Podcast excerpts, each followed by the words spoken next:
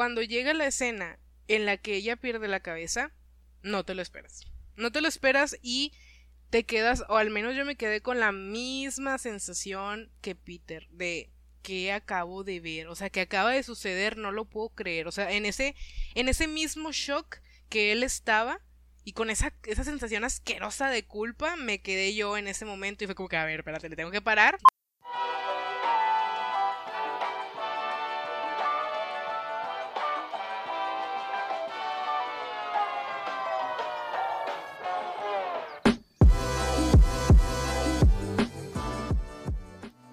¿Qué onda? Mi nombre es Marva Saldúa y les doy la bienvenida a otro episodio de Cine de Bolsillo. Y yo me llamo Jonathan Valderas y como un domingo más les traemos una nueva película para analizar. Les recordamos que este podcast está diseñado para hablar de cine de manera entretenida y fácil, sin tecnicismos, porque creemos que el cine debe ser para todos. Les hacemos una alerta de spoiler y les recomendamos que vean la película antes de escuchar este podcast. Cine de Bolsillo, el podcast que lleva el cine a tus oídos.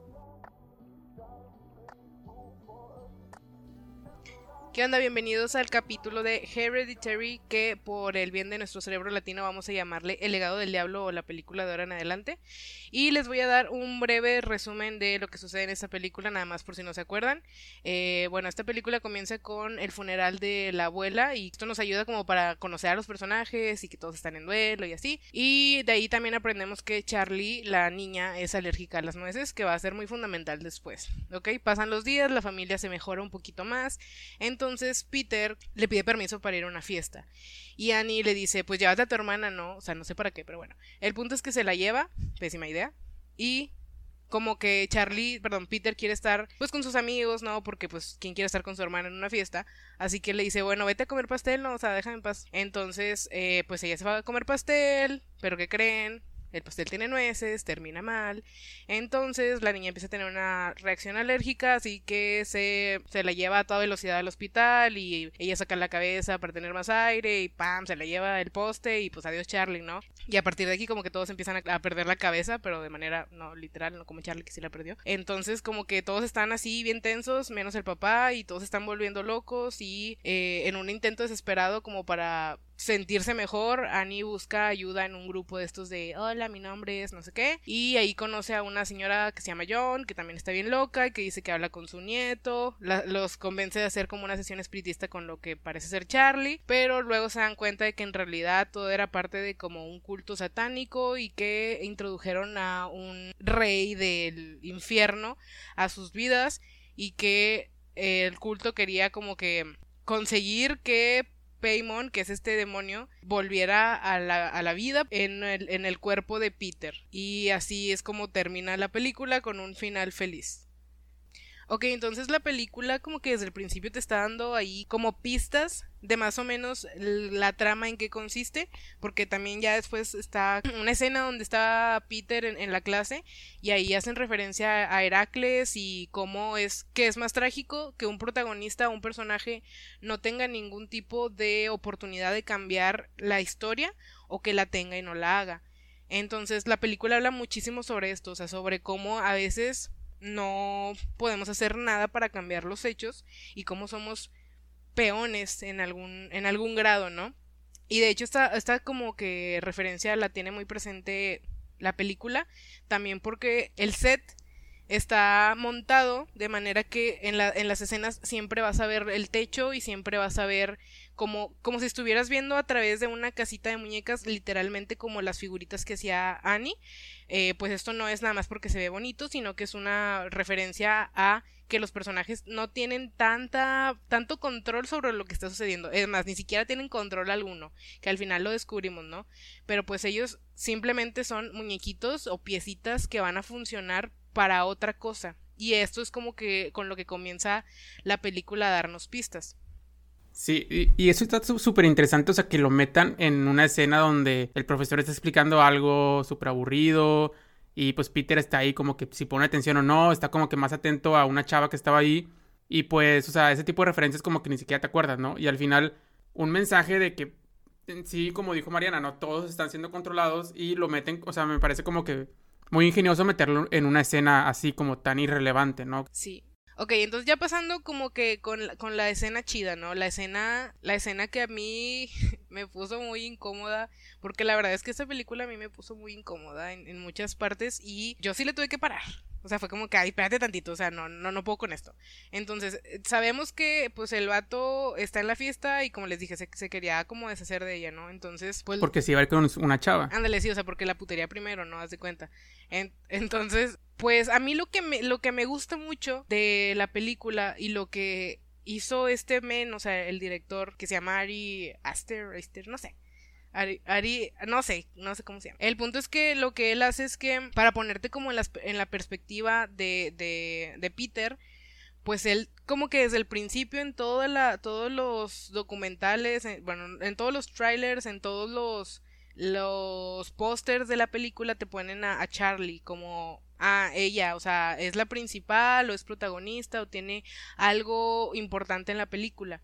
Por lo menos yo sí caí súper en, esa trampa de, ah, Charlie va a ser la niña o mala o, algo, ¿no? Sí, inclusive, inclusive yo cuando vi, veía los pósters de la película, los trailers, como dice Mariana, yo esta película no la había visto hasta que Mariana me la recomendó hace poco. Entonces para mí era como que, pues sí, es- es- esta, esta morra es la mala y esta, esta morra es la que está loca, ¿no? Y va a matar a todo mundo y pues ya eso, eso se trata, ¿no? Sí, y no es, no es como que una falla del diseño, sino que está específicamente diseñado para esto, porque sabemos que entonces, cuando llega la escena en la que ella pierde la cabeza, no te lo esperas. No te lo esperas y te quedas, o al menos yo me quedé con la misma sensación que Peter, de que acabo de ver, o sea, que acaba de suceder, no lo puedo creer, o sea, en ese, en ese mismo shock que él estaba, y con esa, esa sensación asquerosa de culpa me quedé yo en ese momento y fue como que, a ver, espérate, le tengo que parar. Y le paré y me fui con mi mamá a platicar un ratito porque, Dios mío, o sea, estaba así de que no puede ser, o sea, que acaba de pasar, o sea, es como tan incidental, tan sorpresivo que hasta se me empezó a revolver el estómago después porque fue como que, o sea, no puede ser, o sea, yo pensé que iban a conducir al hospital y pues se iba a salvar o algo porque pues como van a matar a la protagonista, pero pues eh, para eso es que hacen como esta narrativa donde te hacen creer una cosa y al final es otra. Y esto lo hacen en toda la película, haciendo que como que nada de lo que ves realmente es lo que parece. También me recuerda un poquito como a, a la escena donde ella está en, en su estudio y prende la luz y luego la apaga y ve como a su mamá y como en una especie de aparición. Y yo me fui con la finta de, ah, esta película va a ser de esas que pues, se aparece la mamá, se aparece la abuelita o yo qué sé y está bien, ¿no? Pero no, nada más alejado de la realidad. O sea, nada de lo que crees es como que la realidad. Y eso me gusta bastante de la película. Exacto. Y yo creo que, por ejemplo, este gesto de, de cortar a la cabeza al protagonista en Super al principio, también lo habíamos visto, bueno, al menos lo habíamos visto ya en Game of Thrones, ¿no? Donde episodio eh, uno eh, matan de que Annette Stark, ¿no? Protagonista de la serie y es como que, ¿qué pedo? ¿Por qué lo mataron, no? Spoiler yo creo que- alert. Spoiler a- alert, sí, por, si no, por si no han visto Game of Thrones, Pues ya, ya, ya, se los arruiné, pero bueno. ya. Pero bueno, es el primer episodio, así que no creo que haya tanto spoiler. Y aparte, o sea, hay memes de eso, hay 40 mil memes. Entonces, bueno, si no sabían, pues una disculpa. y, y pues eso también es como un, un- un gesto como de que ahora sí no te puedes esperar absolutamente nada porque te están cambiando todo eh, en la trama, ¿no? Que tú dices, Charlie es la mala, va a matar a toda la familia y pues ella va a vivir y... Pero no, o sea, es la primera que se muere. Bueno, no es la primera que se muere, aparte de la abuela. Pero es la primera muerte como accidental que vemos en donde se corta la cabeza, bueno, le cortan la cabeza a un poste. Y así, ¿no? Yo creo que también es como muy impactante. Yo también cuando me quedé tuve que regresarla porque para mí fue como, a ver, ¿qué, qué, qué pedo? ¿Qué, qué, qué acaba de pasar? ¿Qué acabo de ver, no? Y tuve que regresar literalmente la película para volver a ver la escena de qué había pasado porque siento que fue, sea, es una escena muy rápida y luego pasan ya con Peter y yo sí tuve como detenerme un poco a ver qué estaba pasando. Sí, yo, yo la estaba viendo, yo la verdad la empecé sin saber de qué tipo de película era, o sea, porque no quise ver nada, no quise ver ni trailers, no quise nada, nada, nada. Entonces mis expectativas eran diferentes, o sea, eran de, de algo más paranormal y que pasara esto, wow, o sea, y digo, igual y siento que a lo mejor yo quedé demasiado traumatizada, traumada, pero la vi con mi mamá y mamá de No, que... ya estabas traumatizado, ¿no? bueno, por la vida, pero, o sea, por la película no. O sea, la vi, la vi con mi mamá y mamá de que ya no va a salir Charlie. Y yo de que, güey, pues le cortaban la cabeza, no creo que la vayan a llevar al IMSS y ya esté con eso, o sea, no le pueden poner Sí, un curita. ahorita sale, ¿no? Sí, ahorita sale otra vez. Bueno, total, entonces, o sea, sí, por un lado yo entiendo que soy una persona fácil de perturbar, pero por otro lado la película también está potente, o sea, está como que ahí con las intenciones de, de siéntete culpable por matar a tu hermana, aunque no tengas una hermana. Así me sentí yo, o sea, ay, no, Dios mío. Sí, sí, sí. Y sobre todo la sensación de qué haría yo si mato a mi hermana, ¿no? O sea, es como que te lo pinta y te lo pone ahí y tú lo estás sintiendo y es como que, ¿qué pedo? no? ¿Qué, qué hubiera hecho yo, no? Sí, de hecho, o sea, y también cómo están montadas las escenas de que el vato literalmente y, así como en la vida real llega a la casa en shock total y se sube y no le dice a nadie, o sea, deja que su mamá encuentre el cadáver sin cabeza de su hermana, de que, ah, voy al súper y ¡pam! un cadáver ahí de tu hija, o sea, el vato pues está pues muy traumado, ¿no? Por la situación, entonces también como que te pone a pensar, bueno, yo, ¿cómo me sentiría? Y lo que hace eh, este montaje de la película es ponerte el close-up de él y de fondo Annie, como si lo estuvieras viviendo desde la perspectiva de Peter, o sea, está su cara viendo cómo está procesando las cosas y como que incluso se siente como ese esa ese sentimiento de esto no es real, o sea, ojalá esto no esté pasando de verdad. Y también como que el audio ayuda porque es como que, ah, o sea, mi mamá se está volviendo loca ahí abajo por algo que yo no le dije que hice porque cómo le dices a tu mamá que el- tu hermanita perdió la cabeza, o sea, está fuerte. Y bueno, ya pasando a lo que es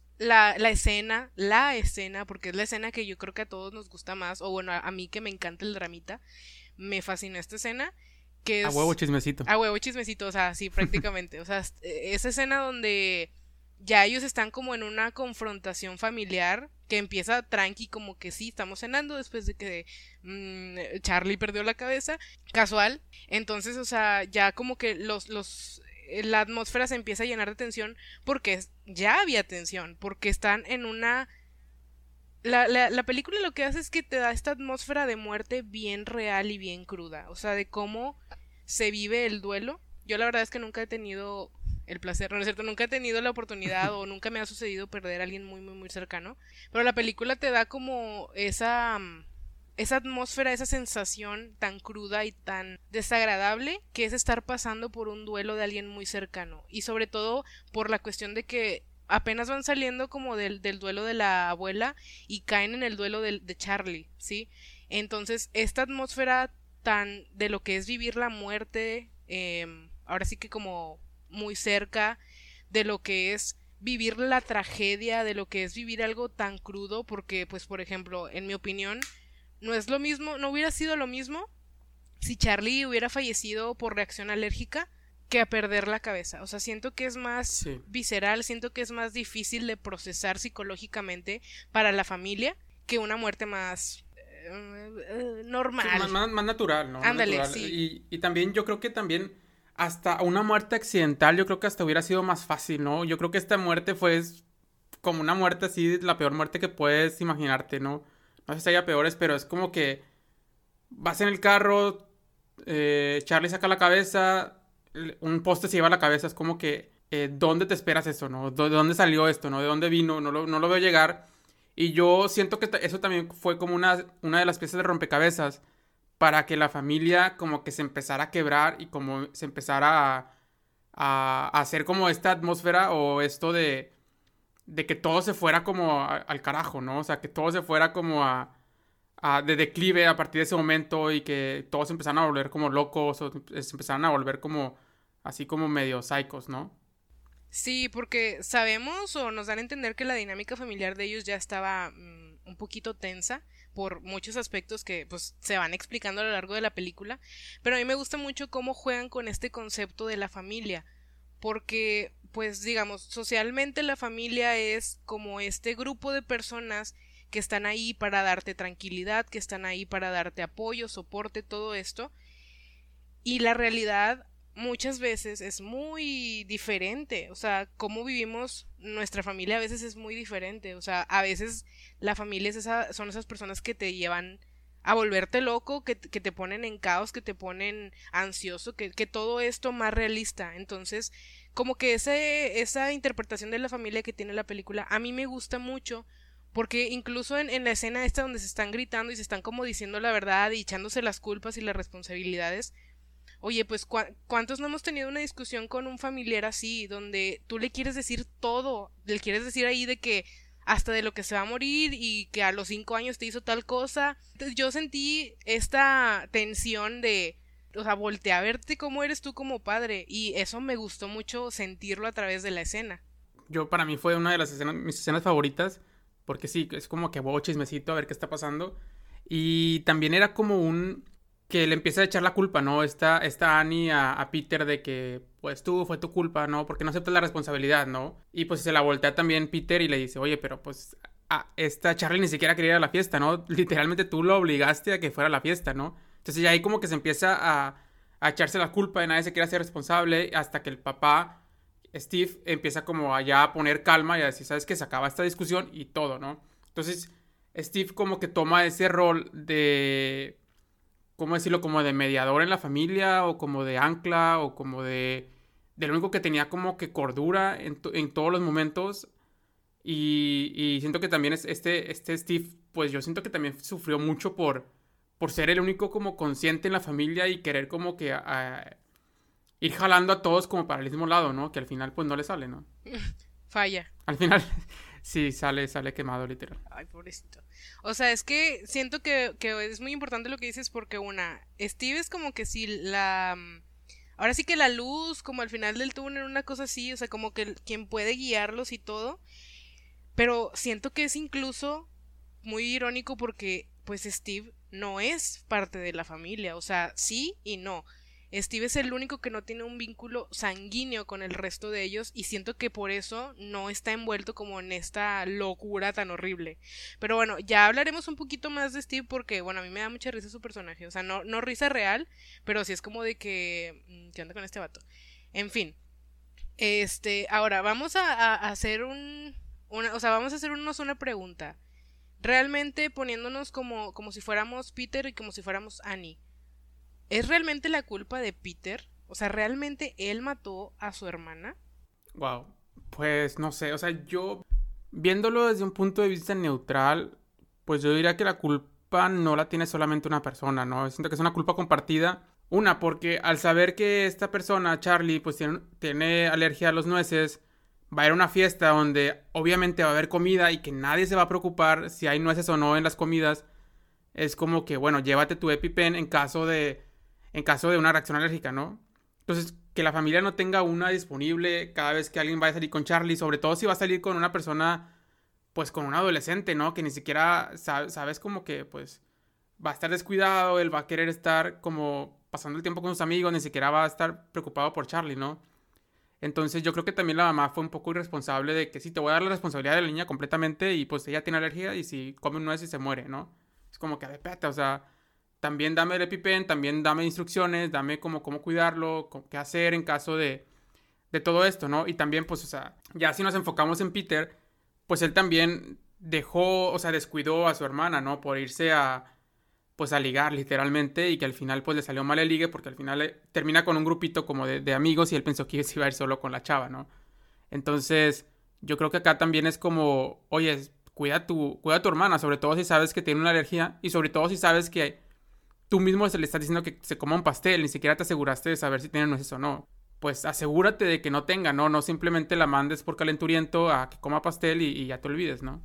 Échale cabeza. O sea, es que sí, está muy, es muy evidente. O sea, y, y, te lo pones desde el principio, como que esta niña es alérgica a las nueces. Severamente alérgica, no poquito alérgica. Se muere, se come una nuez, se ya se murió, ¿no? Ajá, entonces, eh, pero por otro lado, no sé, yo lo veo a lo mejor un poquito más del lado de él, de que tú como padre, siento que no debes hacer eso con tus hijos. O sea, está bien que de vez en cuando el, el, que los cuiden. O sea, siento que de vez en cuando está bien el, el, cuida a tu hermanita y todo si eres el mayor, pero ya cuando son de esos padres que a cada rato quieren que, que estén juntos y que se acompañen a todos lados, ahí sí no, porque no están viviendo las mismas épocas, o sea, las, las mismas etapas, perdón. O sea, mm, Charlie no debe estar en una fiesta de mm, chamacos de 17 años y ella tiene 13, según, porque yo, yo creo que le pusieron ahí de que unos conos en el brasier, porque sinceramente la niña yo la veo muy chiquita.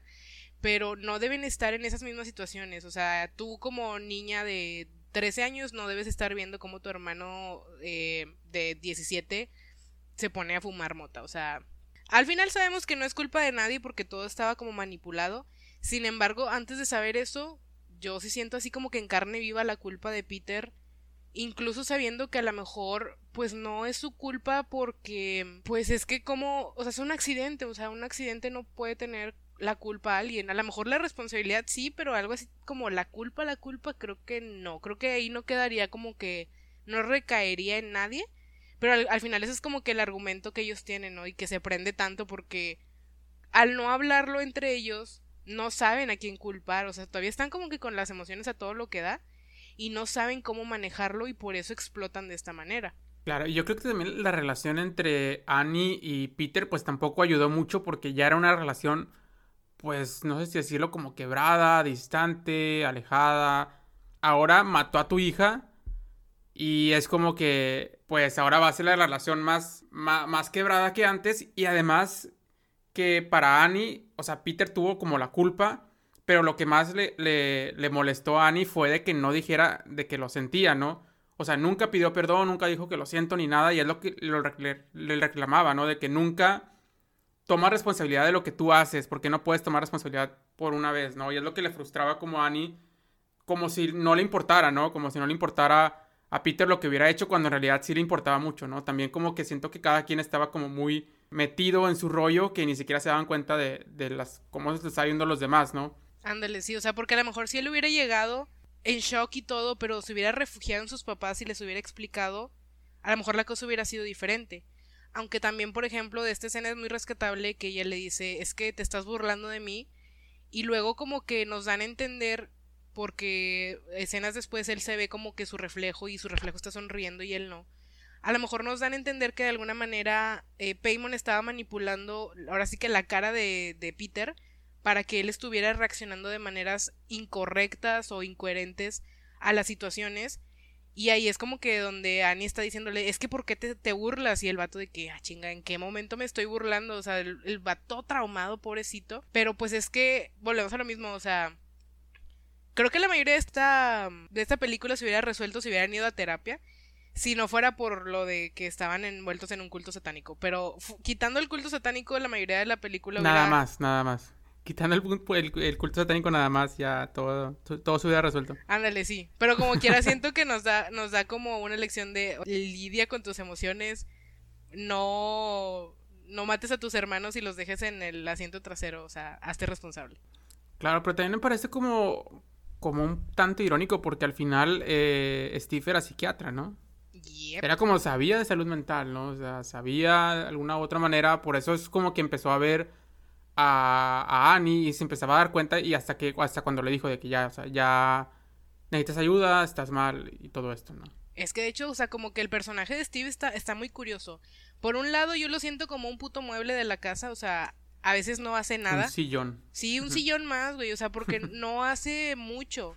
Pero por otro lado, está, está bien irónico, como tú dices, que sea psiquiatra y que haya elegido una esposa con problemas psiquiátricos, con un historial psiquiátrico tan, tan potente, y, o sea, también lo vemos siendo humano y todo esto, y como que intentando mantener todo bajo control y fallando épicamente, porque es, no, o sea, porque no, no iba a poder hacerlo nunca, y porque igual en muchas ocasiones yo sí lo siento muy que le faltó un poquito ahí a su personaje para que no fuera así como que en algunos momentos sí lo sentí como que ah, chinga y este hombre que no siente o que porque o sea Annie estaba de que llorando la, la muerte de Charlie a todo volumen y él, sí, o sea, consolando, siendo el soporte, siendo la razón y todo esto en, en, la familia. Pero bueno, o sea, también sabemos que él tiene como su quiebrecillo por ahí en alguna parte de la película, ¿verdad?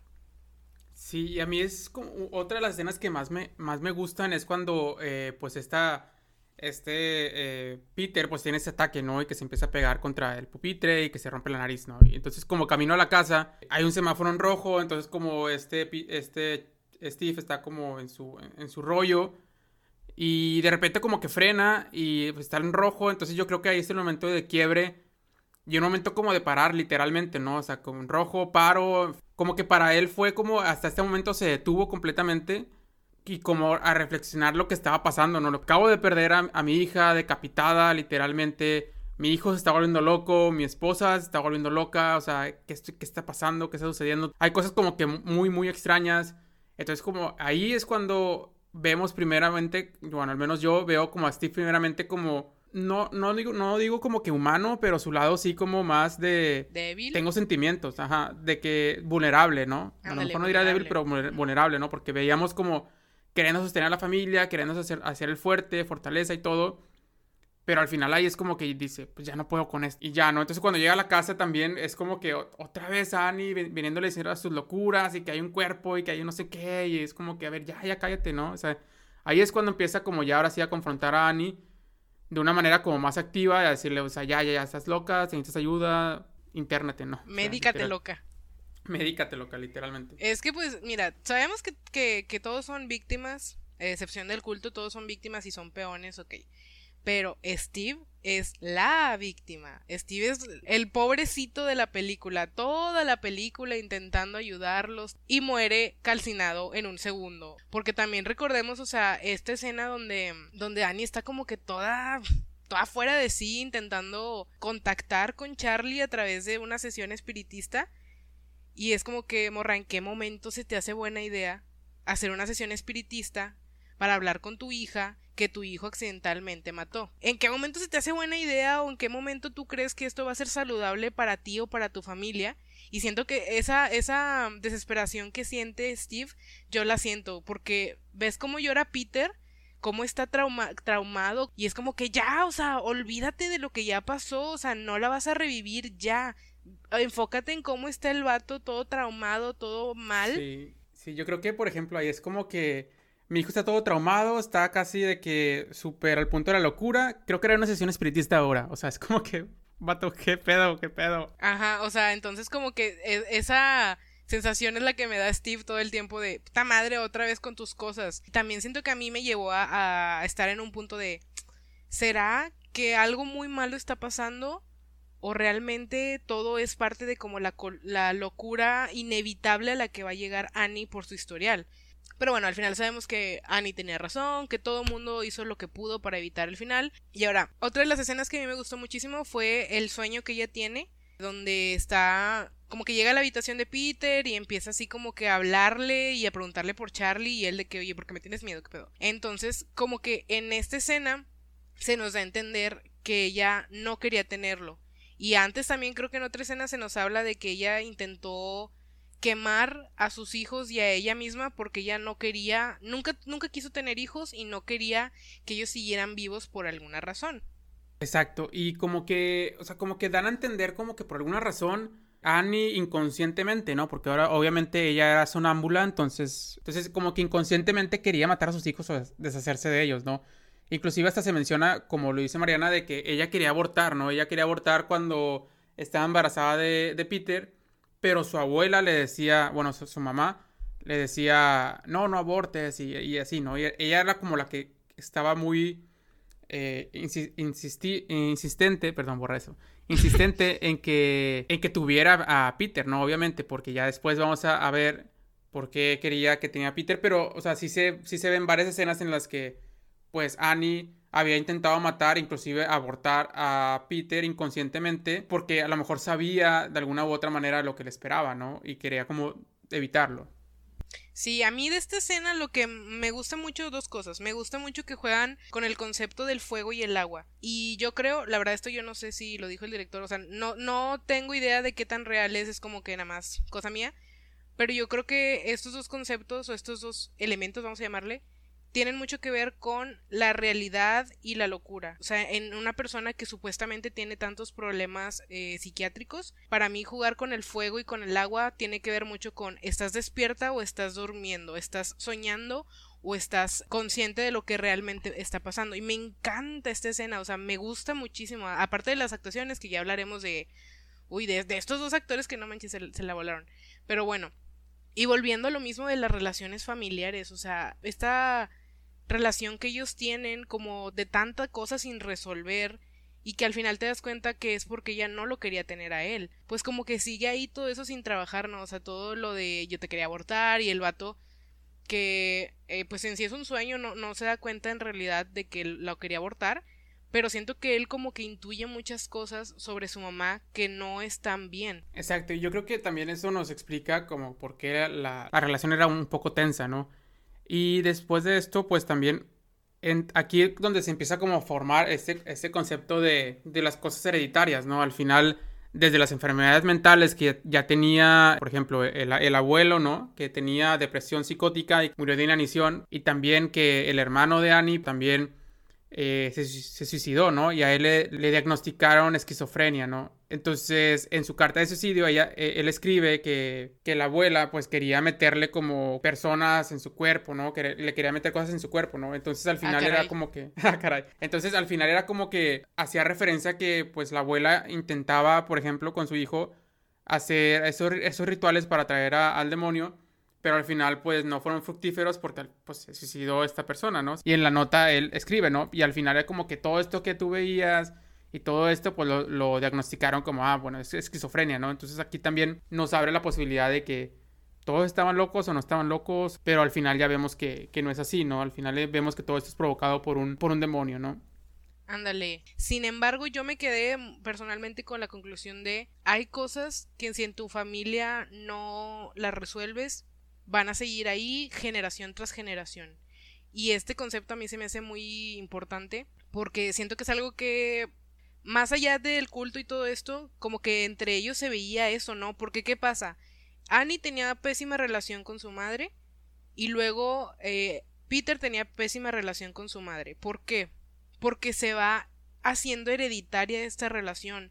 Esto, esto sin resolver, esto sin hablar, se va haciendo hereditario. También, por ejemplo, otro concepto más que es hereditario es lo de la este demonio, ¿no? Que este demonio al final podía pasar a la descendencia de la abuela solamente y en este caso pues era el, el, hijo de la abuela que al final se suicidó y pues el siguiente hombre vivo pues era Peter, ¿no? Y a mí algo que me gusta mucho es que es que la película empieza y termina con la casita del árbol, ¿no?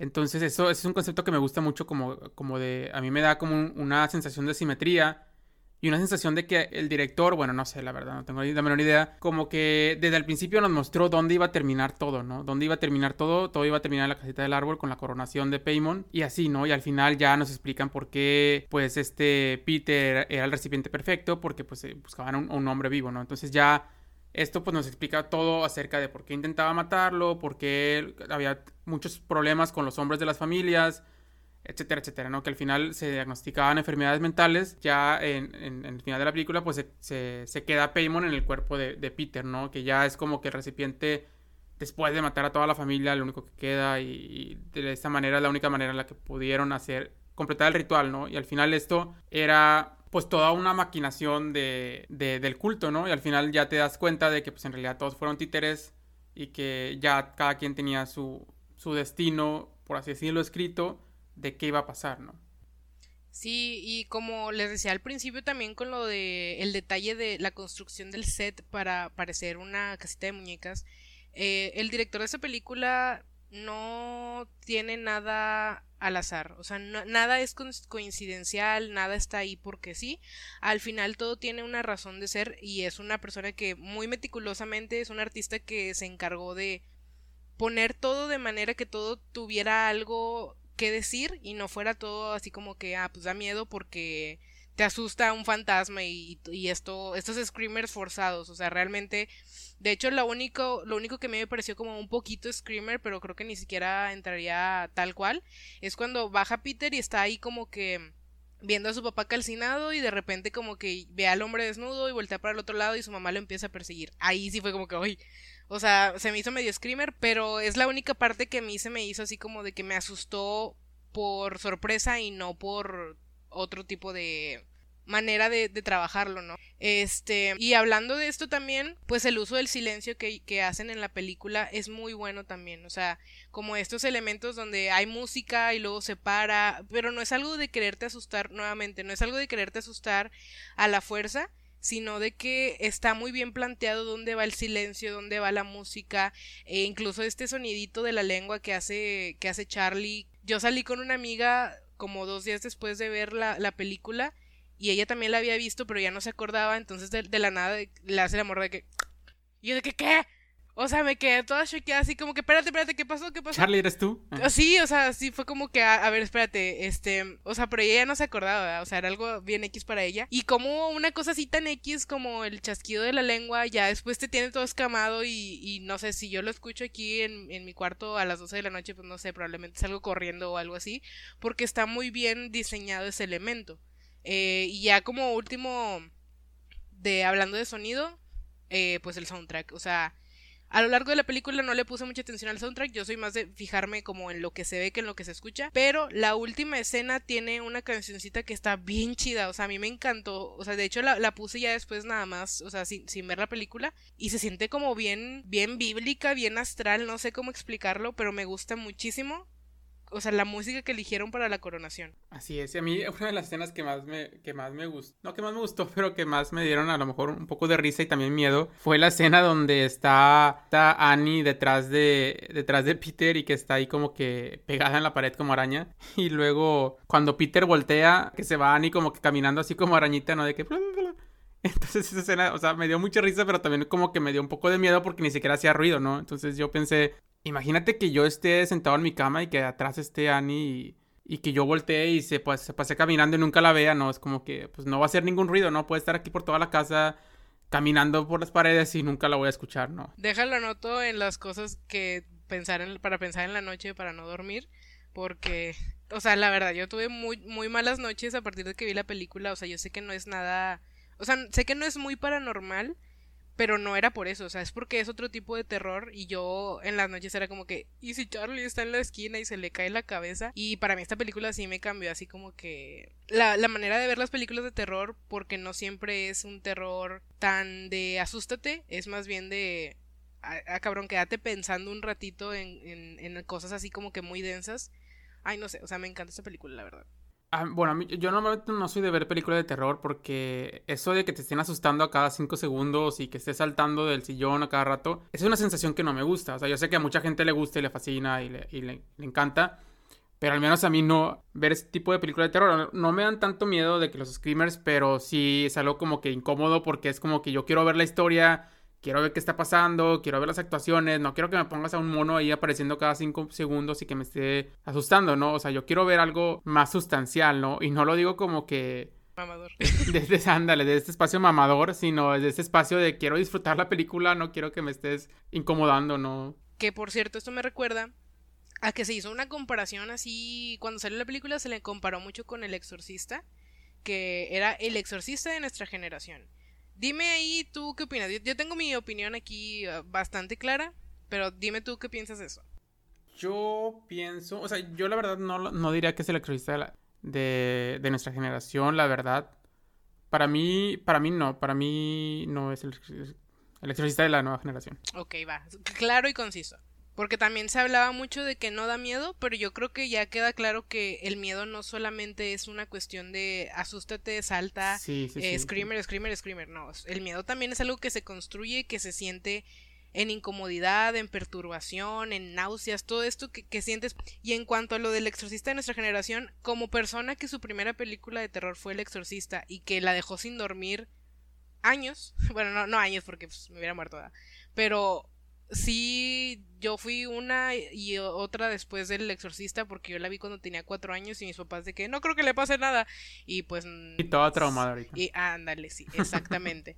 Entonces, no, o sea, nada que ver. Para mí nada que ver porque El Exorcista sí es, siento que es una película muy basada en lo que se ve y en asustarte con voces, con, con imágenes terroríficas y todo esto.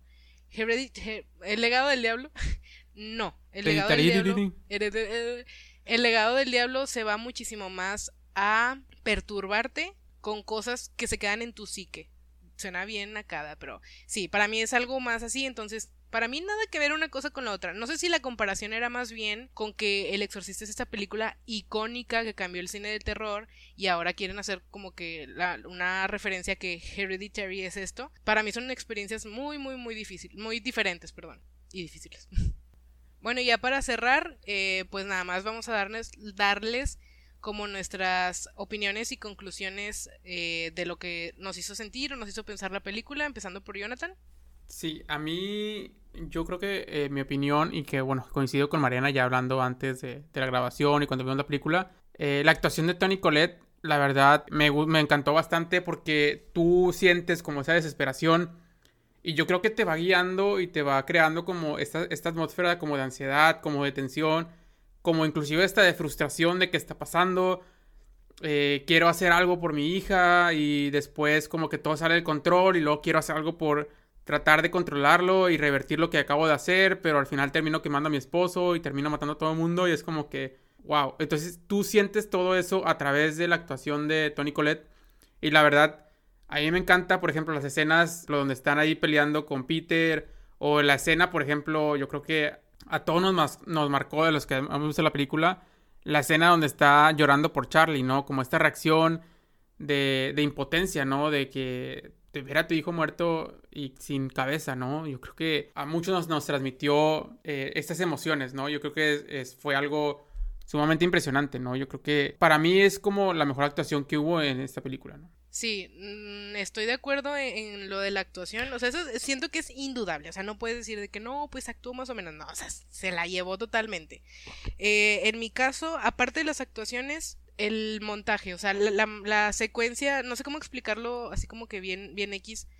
Lo que les contaba, por ejemplo, de que cuando él llega a la casa después de que Charlie tiene el accidente y sube y que se ve como que el, el close-up de él y de fondo el audio es completamente diferente, el audio es ella llorando y luego al final sale la cabeza así llena de hormigas, o sea, eso está súper visceral y está diseñado de una manera que a mí me encantó. O sea, el montaje en algunas partes y los simbolismos, como lo que les cuento de, de la casita de muñecas, o sea, que él haya decidido. Voy, voy, a usar miniaturas en esta, en esta película y voy a usar un set que ahora sí que reviva la, la sensación de, de casita de muñecas. Esas dos cosas son de mis favoritas. De hecho, les dejé un post como de apreciación a tanto las miniaturas como algunas escenas donde la, casa se ve súper clara que es una casita de muñecas para que lo vean ahí, en, en, nuestra página de Facebook. Y pues nada, la actuación no solo de Tony Colette, sino de Alex Wolf, o sea, de este vato de Peter. Más que nada cuando ellos dos interactúan. Me gusta muchísimo. Y cuando se, cuando se ponen así como que un poquito más emocionales en mi caso, la escena favorita no es la de cuando están teniendo la cena, sino cuando ella tiene el sueño y está como que discutiendo con él o diciéndole de que no te quería tener y él de que por qué me querías matar y no sé qué, porque me, porque sí, por qué me querías matar y lo que les digo, o sea, el agua y el fuego como que ahí tienen algo que ver que todavía no tengo bien definido. Eso fue como que mi momento favorito de todo. Y pues nada, o sea, a mí la verdad me encantó la película, o sea, la sufrí bastante, o sea, la detesté, pero porque me encantó por, lo, por todo lo que me generó, que fue eh, pues incomodidad, yo creo que al final de cuentas. Así es. Y algo que también me gustaría mencionar es también como que el hecho como que nada era casual, todo era una referencia y todo, o sea, está como que puso las piezas de rompecabezas así como súper bien puestas y para que al final pudiéramos armarlo y pudiéramos ver como el escenario completo y decir, ah, ya entendí por qué la abuela y por qué este y por qué Joan y por qué había gente creepy en el eh, en el funeral de la abuela y porque todo esto y, todo, ¿no? Yo creo que, al final ya te, te, arma todas las piezas del rompecabezas y eso está muy padre porque hay películas que me ha tocado ver que hay una referencia y que tú dices, ah, mira, tengo que poner atención en esto porque acaban de poner esa referencia y nunca se usa en ningún lado y es como que, hello, ¿por qué no se usó en ningún lado, no? Y aquí sí todo va teniendo como esa secuencia de que todo está siendo utilizado y al final lo armas y al final queda como un rompecabezas bien, bien padre, ¿no? Concuerdo. Y bueno, pues nada, nos despedimos aquí. Este sería ya el final del episodio de El legado del diablo y nos vemos en la próxima. Bueno, les agradecemos que hayan llegado hasta el final del episodio con nosotros y les hacemos una invitación para que vayan a nuestras redes sociales y nos dejen algún mensajito para debatir sobre este episodio. También les pedimos que nos sigan para que nos hagan recomendaciones de películas y por si hacemos alguna dinámica para que estén ahí al pendiente. Sí, recordarles que en redes sociales estamos como Cine de Bolsillo Podcast, tanto en Instagram como Facebook para que nos encuentren. Y también en todas las plataformas de podcast, tanto en el canal de YouTube, en nuestra versión de video, estamos como Cine de Bolsillo. Y también recordarles que nos ayudaría bastante que nos dejen su review de 5 estrellas en iTunes para llegar a más gente y que más gente pueda descubrir este podcast.